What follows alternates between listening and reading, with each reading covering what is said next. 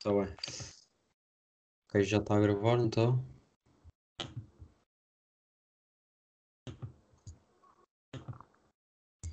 Olá a todos, sejam muito bem-vindos desta vez para analisar o Portugal-Hungria, jogo que ficou 3-0, uh, todos os golos depois dos 84 minutos.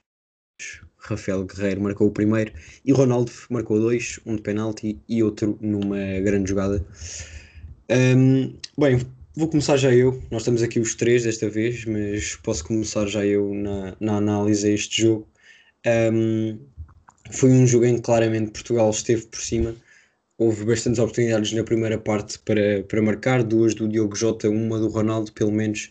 Um, o Diogo Jota, nas duas oportunidades que teve, poderia ter passado a bola, um, principalmente na segunda. Se ele tivesse deixado, muito provavelmente o Bruno Fernandes marcava a bola daquela posição e com o espaço que havia entre os centrais, o Bruno Fernandes dali é, é letal.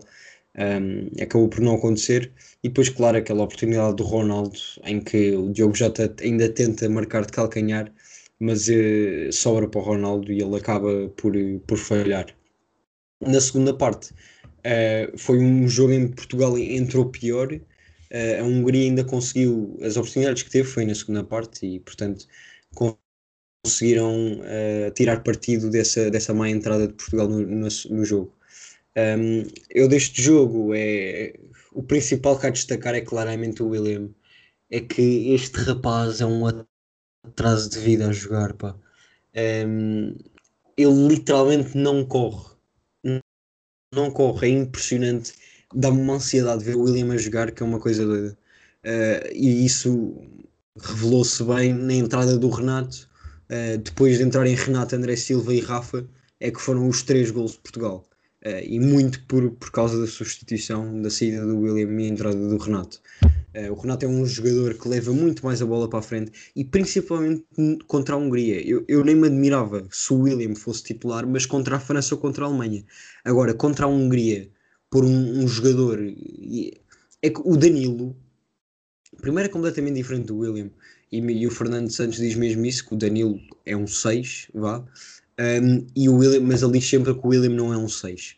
Então, se não é um 6, o que é que o rapaz está ali a fazer? Porque ele muitas das vezes aparecia ainda atrás do Danilo. O Danilo é que recuperava a maior parte das bolas. O William recebia umas, passava, não, nem fazia assim uh, grande espaço e criava grandes oportunidades. Portanto, foi, foi claramente um jogador a menos nesta seleção. Uh, e para mim, ou o Renato ou o Moutinho têm de ser titulares. Porque para, para, se é para fazer o que o William faz, o Moutinho faz, mas melhor se é para levar mais o jogo para a frente, então que jogue o Renato. Uh, foi isso que aconteceu no, no segundo gol de Portugal, que deu, que deu o penalti uh, ganho pelo, pelo Rafa.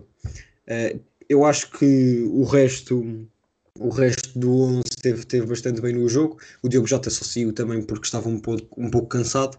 E a saída do Bruno Fernandes eu sinceramente não percebi assim. Quer dizer, foi, foi depois do, do gol, portanto foi mais para, para aguentar. Um, última nota, só dizer que se este fosse o terceiro jogo uh, do nosso grupo, eu teria posto o Dalot titular, porque para este jogo as características do Dalot são muito melhores que as do Nelson Semedo. Agora seria um pouco estúpido, uh, e o Tomás Cunha no Twitter também explicou isso bastante bem. Um, o Nelson Semedo já foi preferido em vez do Dalot para a convocatória principal, portanto não faria sentido nenhum se agora o Fernando Santos usasse o Dalot em vez do Nelson. Um, principalmente depois do, do Dalot fazer eh, dois treinos no máximo. Uh, não fazia sentido, por isso é que eu digo que se fosse o terceiro jogo, acho que o Dalot neste, neste 11 faria, faria melhor do que o Nelson. Mas Blanco, força. Olá a todos. Hoje, na mesma divisão que eu, tenho a companhia de uma pessoa muito pouco afortunada. Diz olá, Rodrigo. Como é que é? Pronto. Agora, relativamente ao jogo, eh, foi mal. Foi mal até aos 84 minutos e estávamos a, estávamos a comentar isso há pouco, eu e o Rodrigo. Parece que eles tinham de, de levar um gol, invalidado ou não, para acordarem um bocadinho. E aí, obviamente, que o país gelou ao ver o gol da Hungria. E, e foi aí que o Fernando Santos fez as substituições. Pois, exato. Até, até no, após o segundo gol, até se vê o Fernando Santos a sacar o lenço e a, a passar pela peça, do género, ufa, agora já me safei. Mas o que é que não resultou neste jogo? É pá, em primeiro lugar, aquele duplo pivô de dois médios. De, pronto, de cariz mais defensivo, lá está. O Fernando Santos lá está o William no médio, mas aquele duplo pivô, é si, as dinâmicas, não, não, não funciona, não funciona. É preciso, neste tipo de duplo pivô, é preciso, em que o construtor do jogo está mais à frente, que é, que é o Bruno Fernandes, digamos assim, é o jogador que mais constrói o jogo, ou que tem essas características, é preciso um que destrua e outro que leve bola. E neste, neste sistema, quem faz mais sentido destruir é o Danilo, mas o William não consegue levar a bola em lado nenhum. Ele ganhou um canto. Não, o William o máximo que consegue fazer é levar a bola para a frente através de passos longos. Mas ele próprio levar a bola, pá, coitado, passado de três passos, a bola já está a 5 metros à frente dele. Isso não aconteceu. Entrou o Renato e, pá, quase, o William... quase ganhou um penalti. Deixa é só dizer isto: o William correu mais rápido para sair do que no jogo inteiro. exato, foi, exato, exato. Foi a parte em que ele fez o seu maior sprint, foi para sair. exato, exato. É pá, e pá, a malta diz muito que o, que o William é um jogador lento. É pá, eu não sei se é lento, eu sei que ele em campo é lento, porque ele não corre em campo. Portanto, não sei se fora é o Bolt, não quero saber. Em campo é lento. Agora, depois, uh, pá, também tiveste muitas oportunidades falhadas, mas isso aí é um pouco, não sei se é jogadores a ceder à pressão individual, por exemplo, o Diego Jota falhou algumas, o Ronaldo falhou uma à, la Brian Ruiz, mas isso devido tenha sido a pressão. Uh, acho que a bola também tem ali um ressalto qualquer na relva, mas pronto, aquilo era para marcar e acabou. Uh, e pronto, e depois do nada abriu, abriu o catch-up, não é verdade? Foi com o gol do, com o gol do Rafael Rei. E, e depois, a partir daí, a seleção até virou o Barcelona 2010, com aquele terceiro gol do, entre o Rafa e o Ronaldo. E para acabar, destaco mesmo o Rafa, é que estávamos a ver o jogo entre amigos e, e criticámos todos a entrada dele. Mas a verdade é que, é que deu duas assistências. Vá, a primeira que para o Rafael Rei conta com uma assistência e ainda ganhou um penalti. Portanto, acho que foi um jogador que desbloqueou e bastante o jogo. Olha, eu acho que o, o Rafa só funcionou depois de, da entrada do, do Renato, a meu ver. Porque lá está, deixou de haver aquele jogador estático e imóvel que era o William, para entrar um jogador que levava a bola. Tanto que, na jogada em que o Rafa ganha o penalti, é mesmo o Renato quem conduz uh, a jogada até, até ao limite da área praticamente e depois solta para o Rafa, me dando um ataque cardíaco, como deu em muitos jogos de Benfica, porque não, não percebi. Porque é que ele não remata? Ganha o penalti, está bem, mas porque é que ele, ele ali em zona frontal, porque é que não rematou? Não, não percebi. Mas foi, foi um jogo fraco de Portugal. Uh, se jogarmos assim contra a França e contra a Alemanha, contra a Alemanha e contra a França, vamos ter muitas dificuldades. Vamos ver. Nós estamos a gravar eh, antes do jogo deles, portanto vamos ver o que, é que, o que é que vai acontecer entre essas duas seleções. Mas neste momento diria que estamos talvez a um ponto de passar à fase de grupos. Acredito que com, com quatro pontos passemos a fase de grupos. Uh, não sei se se vão haver muitas mais seleções a conseguir fazer 4 pontos, mas estamos numa ótima posição e é, é não desperdiçar. 3 pontos acho muito difícil passarmos, agora 4 acho que temos mais que hipóteses. Portanto, no fundo, o que é preciso é sacar um empate, que é o que o Fernando Santos tem, tem tipo mestrado, né? Exato. É a especialidade. Bem, uh, para terminar, vamos dar cada um a nossa, a nossa sugestão para o Fantasy, não é? Um, eu posso começar já e eu vou, vou sugerir o Renato e agora enquanto falo vou aqui verificar quanto é que ele custa. Um, porque espero bastante que o, que o Fernando Santos perceba um, o, que é, o que é que o Renato dá mais a esta equipa. Uh, e acho que uh, se ele perceber isso o Renato vai passar a ser opção uh, em vez do William nos jogos contra a Alemanha no, no sábado e contra a França na, na, quarta.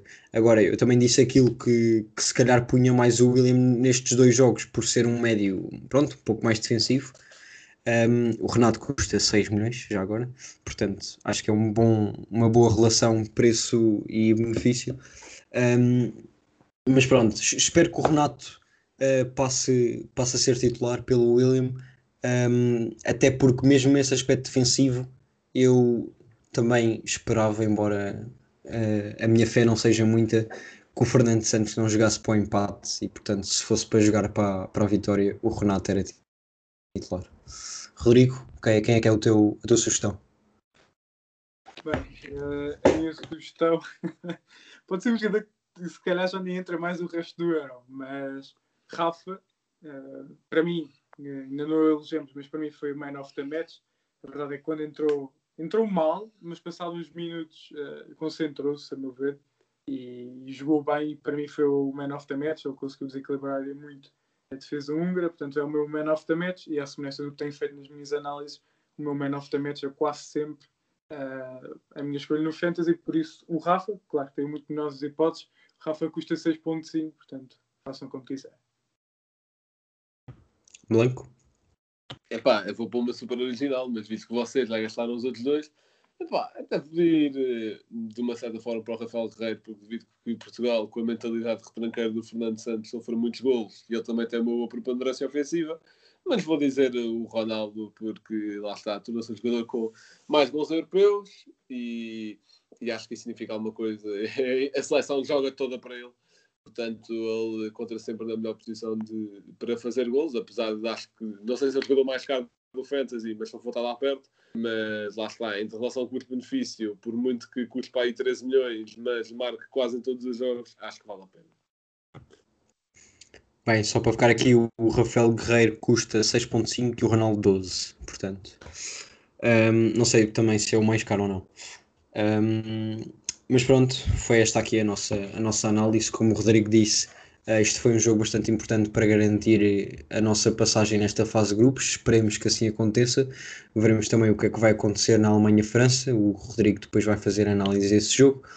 Um, e pronto, Portugal joga no sábado contra, contra a Alemanha uh, e esse também vai ser um jogo bastante importante.